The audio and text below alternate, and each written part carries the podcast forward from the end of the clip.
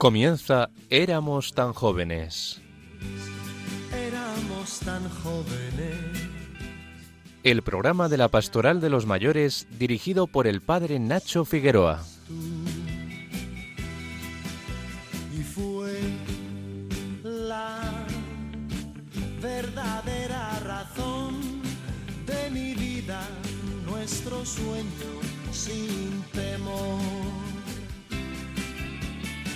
Jóvenes quieren ser felices. Los jóvenes buscan la amistad. Buenas y santas tardes a todos los oyentes de Radio María. Empezamos nuestro programa poniéndonos en manos en las manos del Señor y bajo la protección del glorioso manto de su madre la Virgen.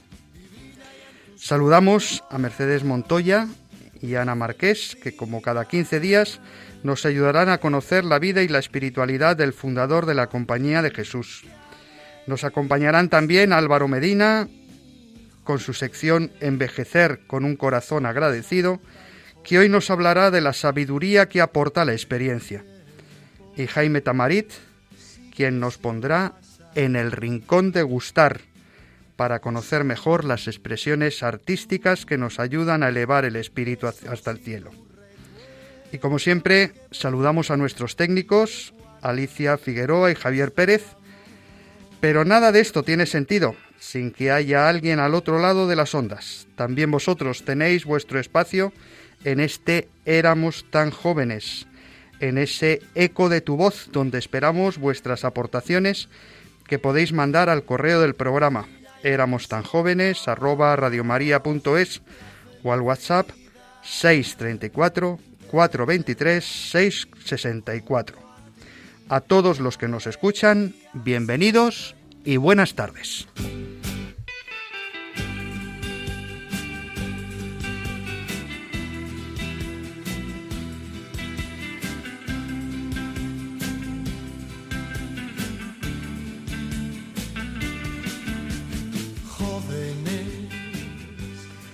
Estamos en Radio María, en ese espacio donde no cabe ni la nostalgia por lo que fuimos, ni la angustia por cómo nos veremos.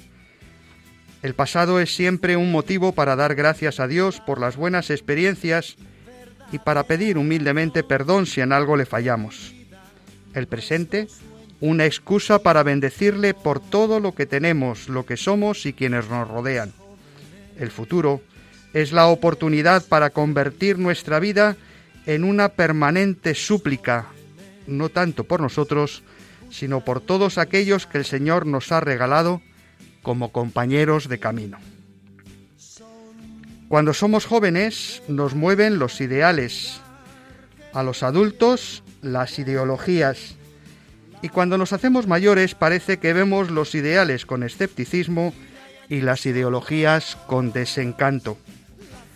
Parece, se dice, que cuando se acerca la hora de la verdad, la hora de tomar la vida en las manos y de presentar sus frutos a Dios, ni los ideales, ni las ideologías sirven de mucho. Solo vale lo cerca que hemos estado de quien sustenta las buenas ideas, los ideales de paz, de justicia y la única ideología que merece la pena, la del Evangelio. Si octubre era el mes de María, noviembre es el mes de los santos. Bendito mes, dicen que empieza por todos los santos y acaba con San Andrés. Ellos nos enseñan a que nuestras ideas, ideales e ideologías solo deben inspirarse en una verdad, la de Cristo, que es el camino, la verdad y la vida. En estos días en que todo nos habla de caminar juntos, no apartemos la mirada de quien es nuestro origen, nuestro camino y nuestra meta. Aquel que cada año, en el mes de noviembre, es proclamado por la Iglesia como Rey del Universo, Jesucristo. Sigue sin pasar y son besos y tus recuerdos.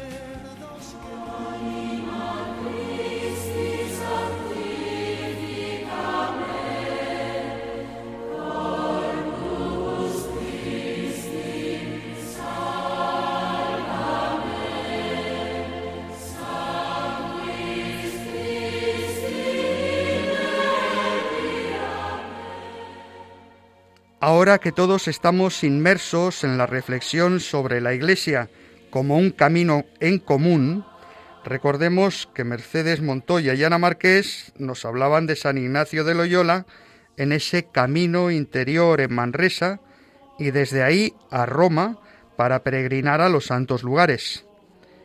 Poco a poco, ese camino en soledad se irá transformando en un caminar juntos, eso que está ahora tan de moda cuando hablamos de la Iglesia sinodal, hasta llegar a formar la compañía de Jesús. Ana, Mercedes, ¿qué nos contáis hoy? Como nos recordaba el padre Nacho, en el pasado programa dejamos a Ignacio camino de Roma para emprender su deseada peregrinación a Tierra Santa. Quería peregrinar con la bendición del Papa Adriano IV, tras recibir esta, se marchó a Venecia, de donde salían los barcos a Jerusalén. En ese momento había peste en Venecia y supo que no le dejarían entrar, de modo que con sus compañeros de viaje determinó ir a Padua para tomar allí cartilla de sanidad. Le dejaron solo por el camino porque iba lento debido a su cojera. Confortado por el Señor, al día siguiente llegó a Padua, donde obtuvo el permiso para ir a Venecia. Y allí se mantuvo mendigando y durmiendo en la plaza de San Marcos, hasta que topó con un hombre rico, español, que le financió el pasaje de barco. El Dus ordenó que le dieran acomodo en el barco que trasladaba a los gobernantes hasta Chipre Ignacio está con calentura, pero no obstante, se embarca en Chipre tras cruzar la isla a pie y embarca en el puerto de las Salinas, en la nave La Peregrina, en la cual obtiene mucha consolación y fuerza del Señor. Llegaron a Jaffa y allí, en asnos, como era costumbre, recorrieron los 50 kilómetros hasta llegar a Jerusalén, donde le reciben los franciscanos. Su firme propósito era quedarse en Jerusalén, visitando siempre aquellos lugares santos que tanto devoción le inspiraban, pero también con la intención de ayudar a las almas para la que traía cartas de recomendación que entregó al guardián al que manifestó su intención de quedarse allí por su devoción. Mas no la segunda parte de querer ayudar a las almas, que no se lo contaba a nadie. El guardián le respondió que no podía permanecer porque la casa estaba con necesidad y no podía mantener a los frailes, a los que el peregrino respondió que no quería nada de la casa, solamente que lo oyesen en confesión, a lo que fue autorizado. En vísperas de partir el barco le vinieron a llamar de parte del provincial y del guardián, y le comunican la negativa a permanecer dado el riesgo que corría. Ignacio protesta y el provincial le asevera que tiene autoridad para hacerle excomulgar si permanece allí desobedeciendo. Le entró un gran deseo de visitar el Monte de los Olivos y en soledad recorre Jerusalén para ver la piedra con la pisada del Señor en el momento de la ascensión al cielo. Cuando en el convento se supo que ha partido sin guía, se inicia la búsqueda. Lo encontraron y lo llevaron a rastras. El Señor, afirma, en este camino le dio una gran consolación Partió junto a los otros peregrinos al día siguiente y llegados a Chipre se acomodaron en distintas naves. Había tres o cuatro que partían a Venecia y una de ellas le niegan el permiso para navegar por carecer de dinero. En la tercera es aceptado y se entera de una de las naves a un naufragado con toda su gente y de la otra recogen en el mar algunos náufragos. El viaje es tormentoso. y llega a Venecia en medio de nieblas invernales. Y allí encuentra a un vizcaíno que le compra un pasaje para Barcelona, a donde él quería regresar. Llegado a Barcelona, entiende que tiene necesidad de estudiar para poder ayudar a las almas. Vamos progresando en la vida de San Ignacio. Dentro de 15 días os contaremos cómo evolucionan sus estudios y en su vida espiritual.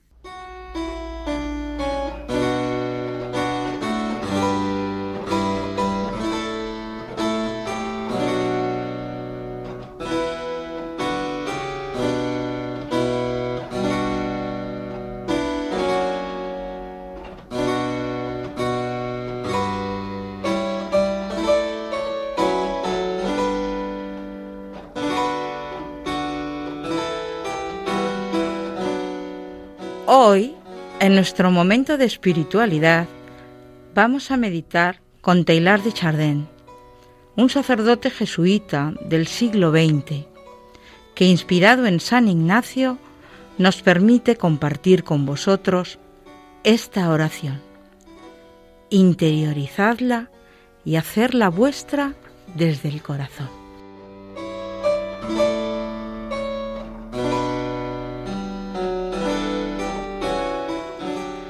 No te inquietes por las dificultades de la vida, por sus altibajos, ni sus decepciones, por su porvenir más o menos sombrío.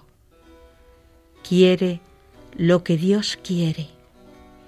Piérdete confiado ciegamente en ese Dios que te quiere para sí. Piensa estás en sus manos, tanto más fuertemente agarrado cuanto más decaído y triste te encuentres.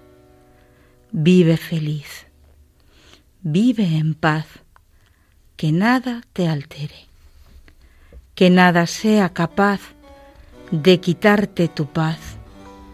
Conserva siempre sobre tu rostro una dulce sonrisa reflejo de la que el Señor continuamente te dirige.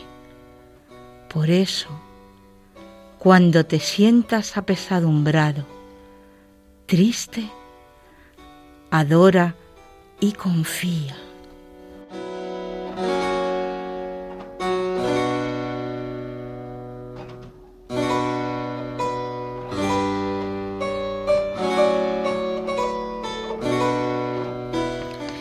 En el programa anterior comenzamos a profundizar en las claves de la espiritualidad ignaciana. Con el sentido de la vida, el hombre es creado para alabar y hacer reverencia y servir a Dios. Y la coherencia, una cosa es tener unos ideales y otro llevarlos a nuestra existencia. Hoy seguimos con las claves de la interioridad y la gratitud. Interioridad es difícil de entender, ya que el materialismo nos engulle y nos lleva a vivir en las periferias de las cosas, en el capricho, eso que veo, eso que quiero. Fijémonos en la publicidad, que excita nuestros sentidos, conduciéndonos a vivir constantemente en el me apetece o no me apetece, y el me gusta o no me gusta manteniéndonos en la cultura de la superficialidad. Ignacio insiste en la interioridad frente a la dispersión. Hoy hay muchos especialistas en todo, y muchos son cultos, conocen muchas cosas, pero no en su profundidad. Como decía San Ignacio, no el mucho saber harta y satisface el alma, sino el sentir y gustar las cosas internamente. Necesitamos purificar nuestros sentidos, especialmente los ojos, los oídos y la lengua de todo desorden. Es lo que nos va a permitir saborear la vida en toda su profundidad. Dios está con nosotros y no lo disfrutamos. Acabamos de comulgar y es como si no hubiera pasado, cerrándonos a recibir las consolaciones y a disfrutar del Señor. Eso es un drama en el mundo de hoy, porque estamos llamados a gozar y gustar la presencia de Dios dentro de nuestra alma. En cuanto a la gratitud, podemos decir que en nuestra sociedad tenemos dos extremos. Algunos viven en un falso estado de felicidad permanente y otros intentando atraer la atención de los demás dando pena. En ellos se esconde una falta de gratitud a Dios, al no reconocer los dones que nos rodean. Si los descubriéramos, tendríamos una alegría interior que nadie nos podría quitar. Estamos llenos de razones para dar gracias a Dios. San Ignacio nos instruye. Traer a la memoria los beneficios recibidos, creación, redención y los dones particulares recibidos, mirando con mucho afecto cuanto ha hecho Dios por mí y cuanto me ha dado de lo que tiene, y en consecuencia, cómo el mismo Señor espera dárseme en cuanto puede, según su ordenación divina. Y también dice, mirad cómo Dios habita en las criaturas, en los elementos dándoles el ser, en las plantas dándoles la vida vegetativa, en los animales la vida sensitiva y en los hombres, dándoles también la vida racional. Y así en mí, dándome el ser, la vida, los sentidos y la inteligencia. Asimismo, habita en mí haciéndome templo, pues he sido creada a imagen y semejanza de su divina majestad. Esta es la clave de la gratitud. Pensemos en esta otra frase de San Ignacio en su contemplación para alcanzar a Dios. ¿Qué tienes que no hayas recibido? Es un cuestionamiento de por qué no somos más alegres y más felices, porque esa alegría no nos la puede quitar nadie, sea el día, la hora o la semana que sea. Es la conciencia de tener constantemente la presencia de Dios en nuestra existencia, porque todo es un don de Dios. Esperamos encontraros en las ondas dentro de 15 días para seguir conociendo a este gran santo. Muchas gracias, Mercedes Montoya y Ana Marqués. Ya anunciamos a nuestros oyentes que dado que a muchos nos ha sorprendido el Santo Padre con esto de la sinodalidad, el próximo programa será un monográfico sobre el sínodo, la sinodalidad y lo que eso significa en la vida de la Iglesia. También en este espacio dedicado a San Ignacio tendremos oportunidad de conocer una parte de su gran obra, los ejercicios espirituales, que precisamente tienen un apartado llamado Las reglas para sentir con la Iglesia. Y nos vendrá muy bien para saber algo más sobre cómo se percibía la Iglesia a sí misma hace 500 años. No olvidéis que podéis enviarnos vuestras impresiones, opiniones y sugerencias por correo electrónico a éramos tan jóvenes radiomaria.es o por WhatsApp al 634 423 664. Todas vuestras aportaciones nos enriquecen.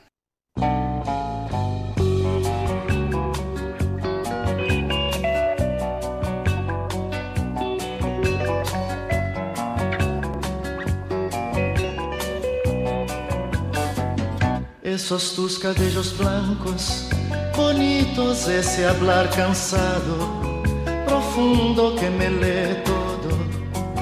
Lo escrito y me enseña tanto del mundo esos pasos lentos. Seguimos en Radio María, en este espacio que se llama Éramos tan jóvenes, donde queremos estar especialmente cerca de los mayores de cada casa.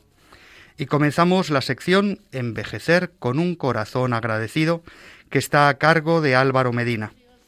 Hasta hace no demasiado tiempo en muchas culturas, cuando era necesario saber más sobre algo o urgía tomar una decisión delicada, se recurría a los sabios, gente provecta que desde su ciencia y su experiencia aportaban la sabiduría necesaria para iluminar y discernir con su gente.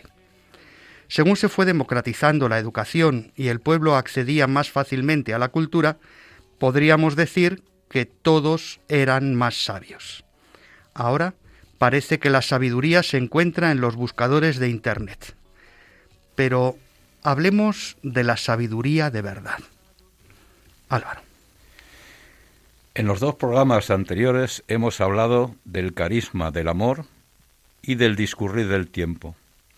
El fruto de estos temas es la sabiduría de la experiencia. La sabiduría de la experiencia va más allá de razones y argumentos más allá de estudios y conocimientos científicos, más allá de enciclopedias y escrituras santas. No se aprende en la escuela, ni en el instituto, ni en la universidad. Es contacto, presencia y vivencia. Es poder sentir, palpar, gustar y disfrutar la bondad, la belleza y la verdad. Os contaré una fábula que muchos seguro conoceréis, pero que nos puede ayudar a profundizar en el tema de hoy, que se titula Huellas en la arena.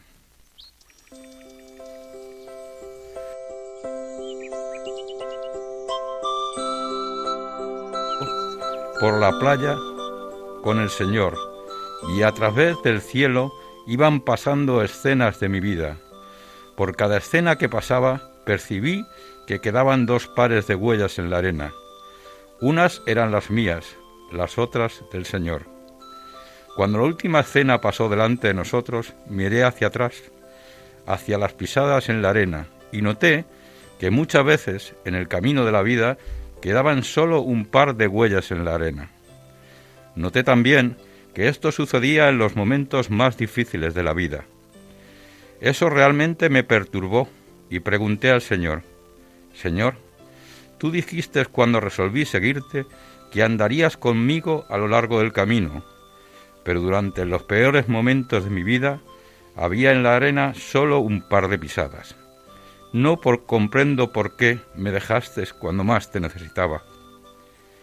Entonces él, clavando en mí su mirada infinita, me contestó, Mi querido hijo, yo te he amado y jamás te abandonaría en los momentos más difíciles. Cuando vistes en la arena solo un par de pisadas, fue allí donde te cargué en mis brazos.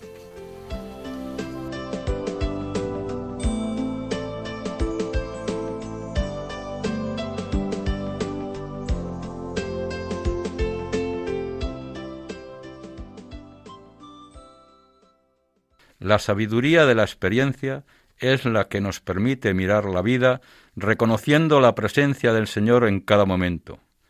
Sin su presencia, los momentos de nuestra vida son sólo una sucesión de hechos que percibimos o recordamos de, de modo incompleto. La razón no funciona si no tiene en cuenta todos los factores que componen la realidad. La sabiduría de la experiencia es la que nos permite mirar la vida percibiendo la presencia de Dios en cada momento. Esto le pasaba a la persona de nuestra fábula. Cuando olvidaba que Dios estaba siempre a su lado, el hecho se volvía confuso. Bueno, amigos, yo creo que este pequeño relato nos, a todos nos afecta de alguna manera. ¿Cómo habéis vivido la experiencia de esas huellas en la vida, de esa compañía del Señor? ¿Qué nos podéis contar? Bueno, a mí me gusta especialmente ese mirar hacia atrás, porque yo cuando miro hacia atrás en mi vida veo momentos que han decidido mi directriz, que han, mi directriz en la vida, ¿no? Que han sido decisiones donde veo que ha habido una intervención eh, muy delicada por parte de un amigo, de mis padres, de que han orientado mi vida de un modo eh, especial, ¿no? O sea, estamos acompañados en una dimensión espiritual que está más allá de nosotros realmente. Gracias a la oración, lo que hemos, eh, la, misa, los amigos, los padres, esa, e, e, esa, son decisiones que no sabes qué consecuencias, qué, qué dirección van a tener y solo las comprendes cuando miras hacia atrás. Sí, a mí me ha pasado también en algunas circunstancias, echando vistazo a mi ministerio sacerdotal, que precisamente aquello de lo que probablemente no tienes tanta conciencia, esos momentos en los cuales pues te acercas a alguien y te pide un consejo o le dices una palabra, y tú sigues caminando como si, como si no hubiera pasado nada. Y después de los años te dicen, oye, eso que me dijiste me ayudó mucho. Recuerdo una vez un monaguillo, un chaval joven, adolescente, preadolescente en la parroquia, que me, me dijo, oye, yo quiero ser cura. Y yo no me acordaba de que le había contestado. Años después, él me, respondió, me, me contó que yo le había dicho que la pregunta que tenía que hacerse en ese momento era si Dios quería que él fuera cura. Me lo recordó en su invitación a la ordenación sacerdotal. En esos momentos es donde yo percibo que es el Señor el que me lleva en brazos, ¿eh? que no soy yo, sino que es Él el que está asistiéndome con su gracia para poder echar una mano a otros o poder dar un consejo casi sin darle importancia. ¿Cuántas veces en la vida hablo por mí? En el momento que está ocurriendo algo, te parece lo mismo, te pasa como al señor de la fábula, crees que el señor te ha abandonado. Pero cuando pasa el tiempo y te das cuenta del efecto de lo ocurrido y haces memoria, entonces caes en la cuenta, Señor, tú me llevabas. Así es la vida. Yo creo que si todos hacemos memoria en nuestra vida, nos damos cuenta de su presencia en esos momentos que creíamos que nos había abandonado pero nos llevaba en sus brazos. Sí, yo creo que esa es la sabiduría de la persona mayor, que mira, sabe mirar para atrás y sabe entender las consecuencias de una decisión que cuando la tomó no sabía el alcance que iba a tener. ¿eh? Bueno, la experiencia de los años vividos nos permite mirar la vida con realismo y verdad. No debemos caer en la añoranza, en pensar que cualquier tiempo pasado fue mejor.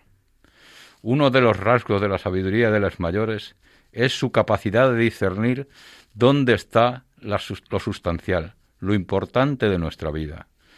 Mediante esta sabiduría descubrimos la vida recreada cada mañana, el amor que palpita dentro de cada persona, la bondad en sus múltiples expresiones, las maravillas de la creación, y también nuestros aciertos y éxitos, nuestros fracasos y limitaciones. Aprendemos a ver, el cielo a través de las lágrimas. La sabiduría humana se encuentra en lo más íntimo y profundo del corazón. Es búsqueda incansable del bien y de la verdad. Es apertura a todo aquello que nos, que nos puede enriquecer. Es un carisma, un don extraordinario que siempre deberíamos pedir a Dios, fuente y origen de toda sabiduría. La sabiduría es cuestión del corazón. La inteligencia es cuestión del conocimiento. El inteligente entiende las cosas con facilidad. El sabio puede saborear en el corazón y luego comunicarlas a los demás con sencillez. La sabiduría llena el corazón de los humildes, ilumina los ojos de los limpios de corazón, seca las lágrimas de los que lloran, infunde valor a los que luchan por la paz y la justicia. La sabiduría de la experiencia es un carisma que consiste en aprender a mirar con los ojos de Dios, a contemplar desde Él el misterio de la vida humana, a reconocer la mano de Dios que nos levanta de nuestras caídas, nos sostiene en nuestras luchas, nos guía y nos protege en todos nuestros caminos. Esta sabiduría nos enseña a releer la pequeña historia de nuestra vida, pasando sin miedo por los senderos oscuros de nuestras equivocaciones y errores, y pasando sin orgullo, pero con alegría por todo lo bueno y noble y grande que hemos realizado.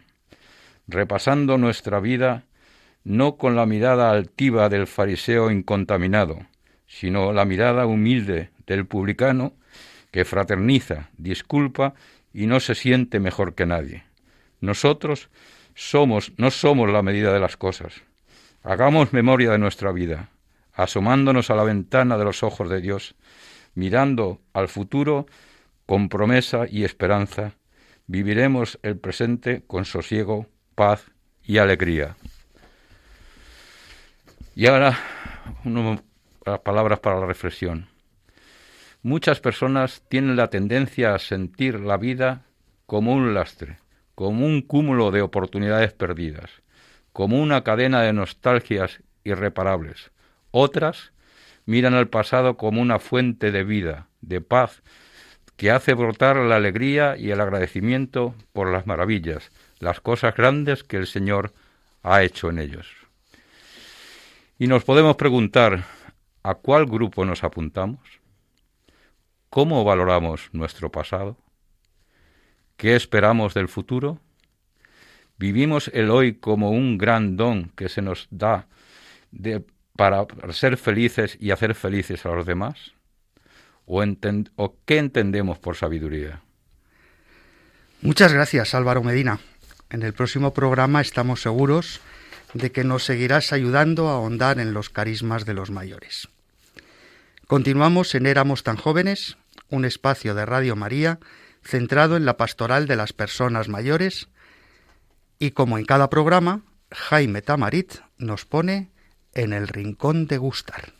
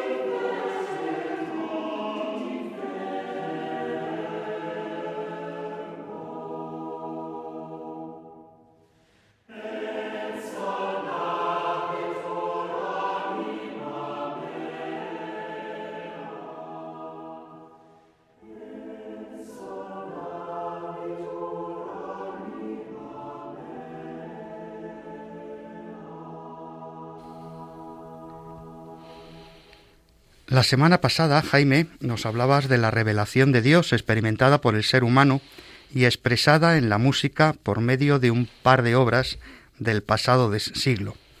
Hoy nos has propuesto algo totalmente distinto por lo que oímos.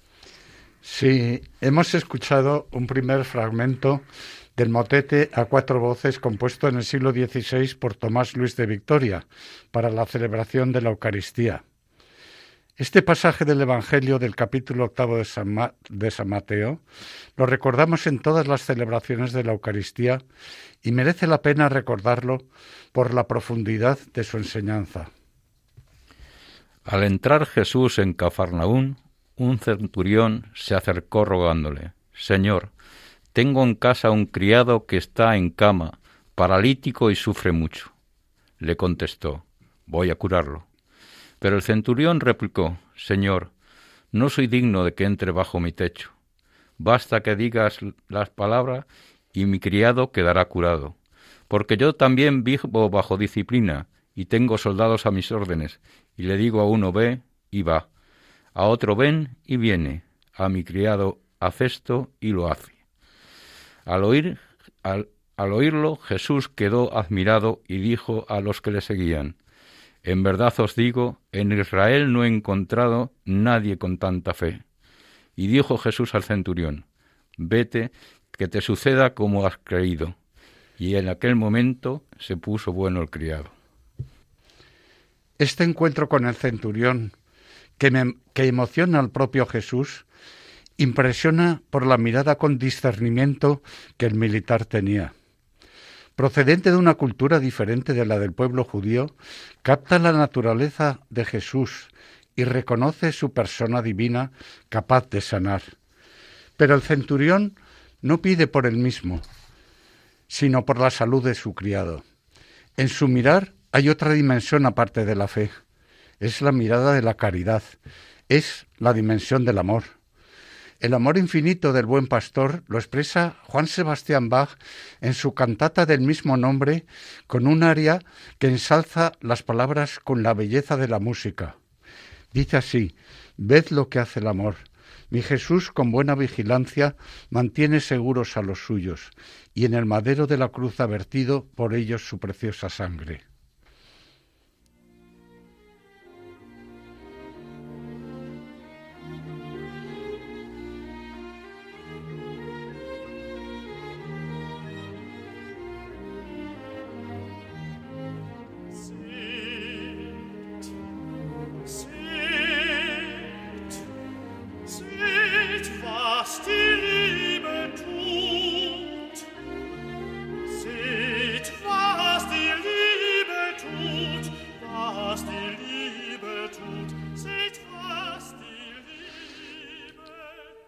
La atención esta mirada llena de discernimiento y caridad que se da en personas ajenas al pueblo judío, como nos expone Jesús en la parábola del buen samaritano del Evangelio de San Lucas. Por ello, en un pasaje del mismo Evangelio de San Lucas, Jesús recrimina al pueblo elegido su dureza de corazón cuando comenta que los profetas Elías y Eliseo fueron enviados a personas necesitadas que no pertenecían al pueblo judío.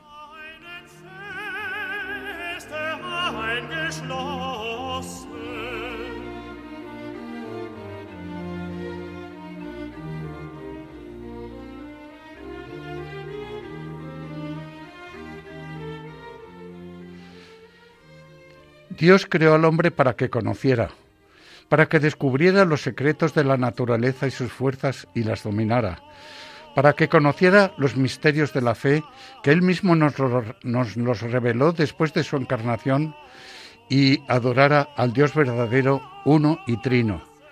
El hecho de conocer constituye el placer del hombre más acorde con su naturaleza y sus frutos permanecen en la persona que conoce.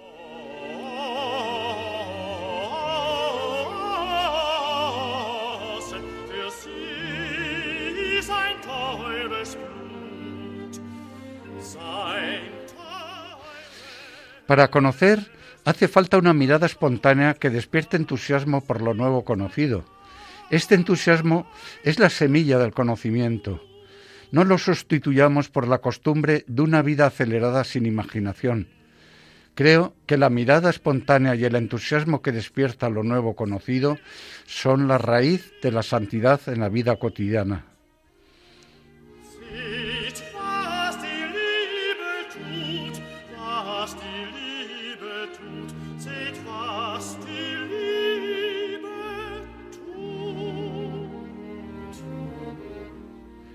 Son para mí ejemplo del conocimiento científico Isaac Newton, que descubrió las leyes que gobiernan el movimiento de los astros, y del conocimiento teológico Santo Tomás de Aquino o San Agustín, que tan profundamente penetraron en los misterios de la fe.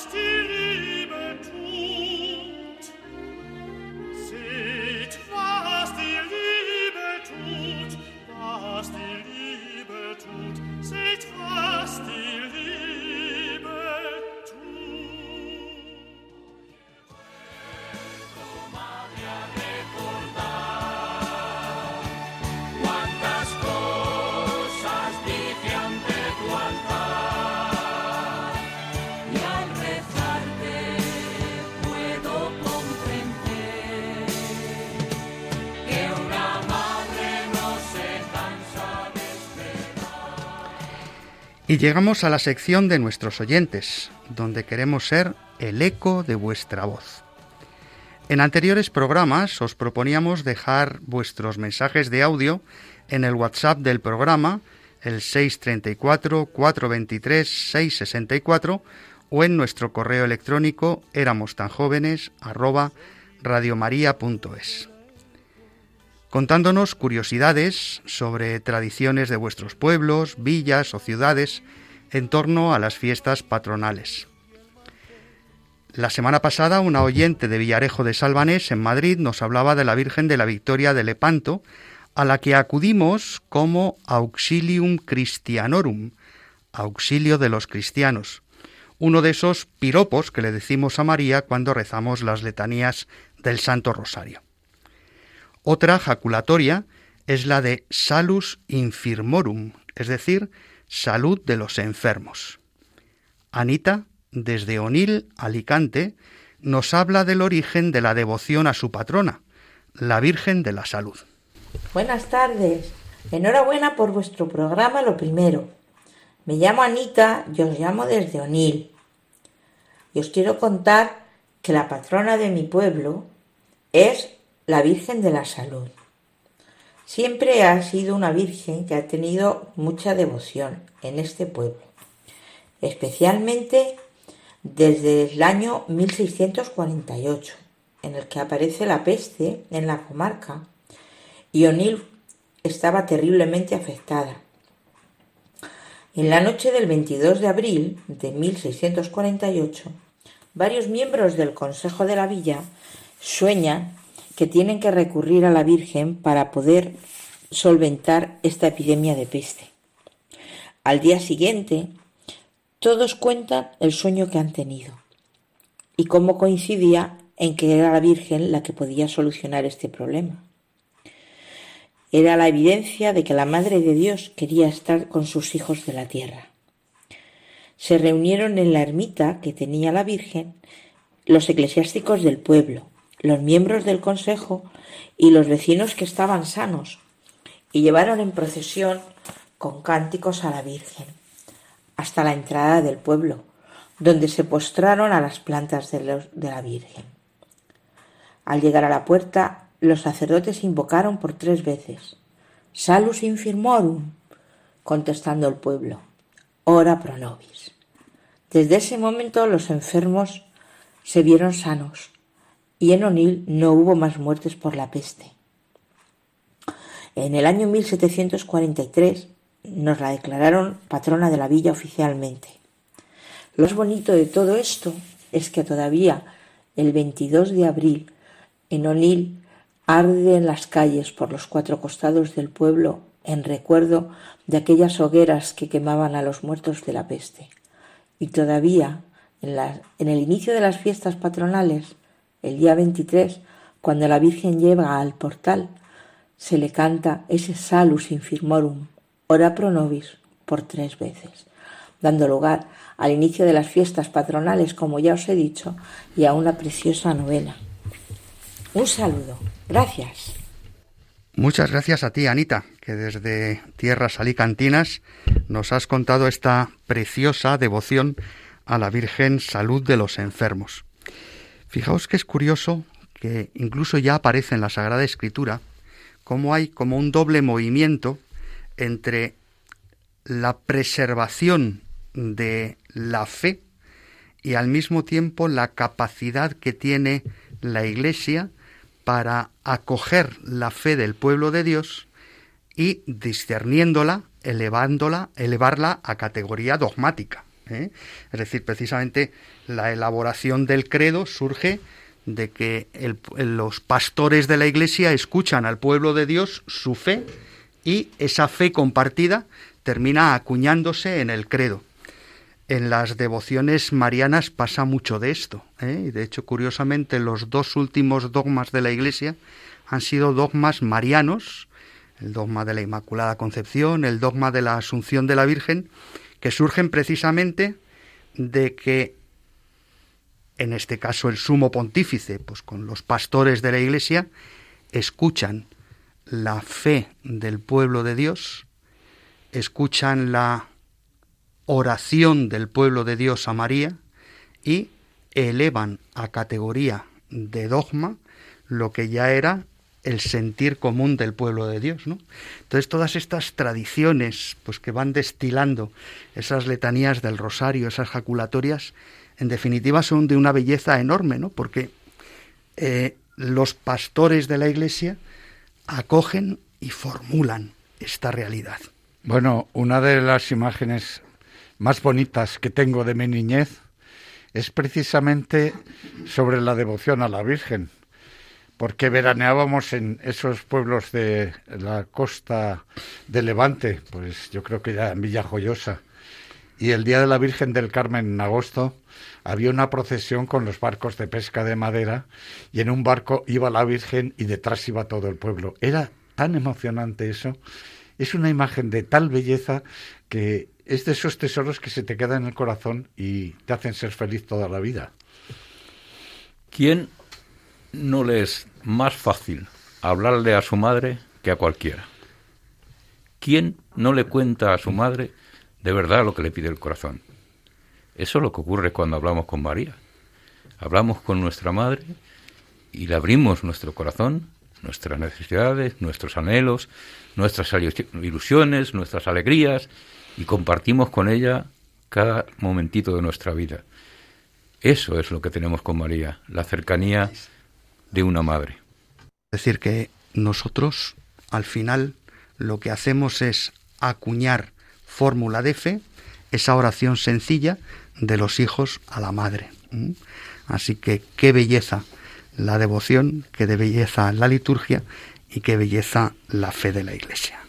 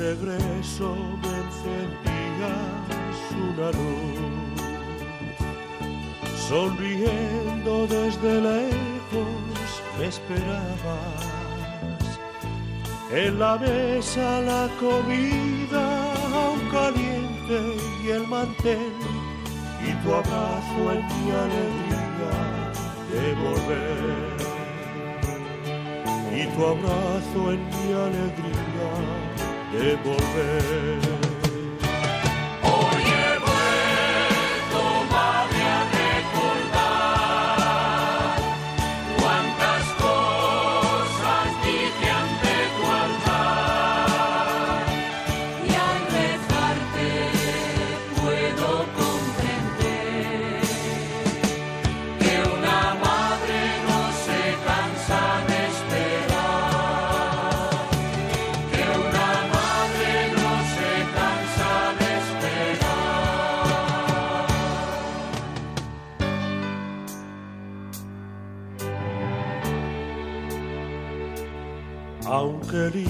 se alejará del hogar.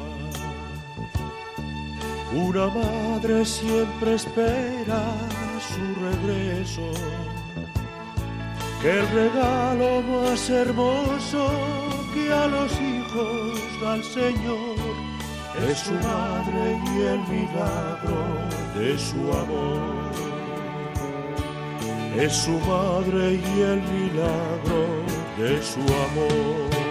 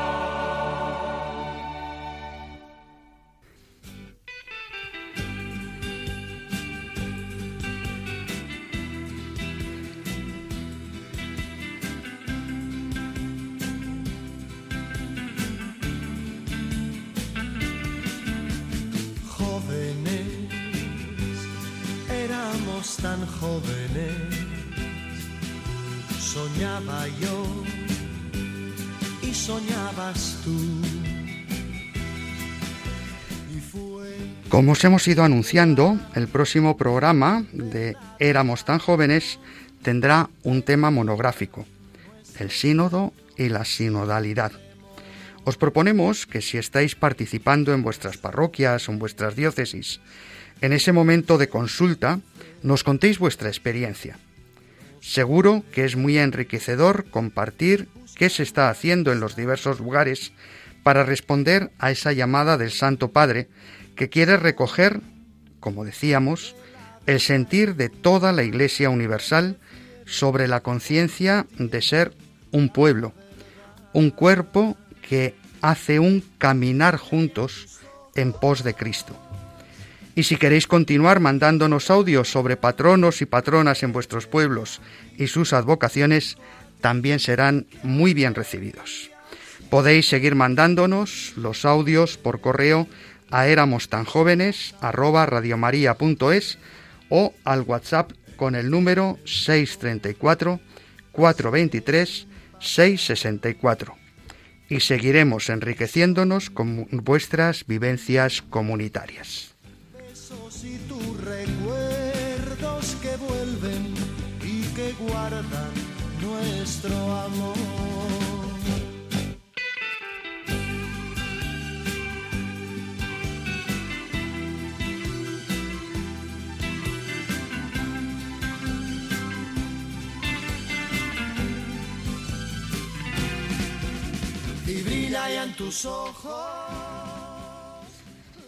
Y llegamos al final por hoy. Ya sabéis que podéis volver a escuchar este programa buscando en los podcasts de la web de Radio María por el nombre de nuestro espacio, Éramos tan jóvenes.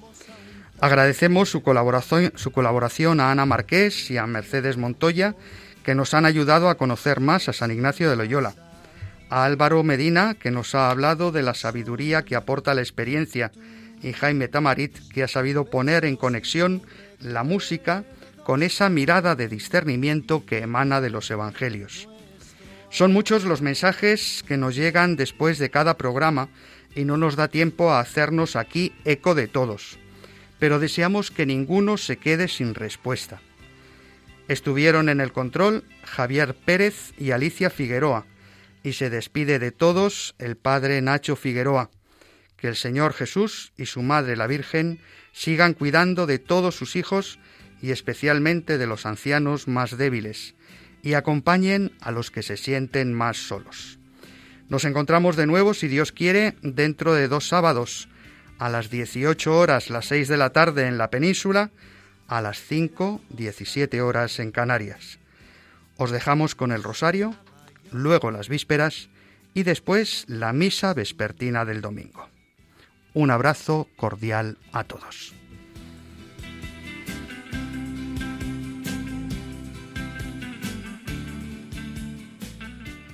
Y así termina Éramos tan jóvenes. Éramos tan jóvenes. El programa de la Pastoral de los Mayores dirigido por el padre Nacho Figueroa.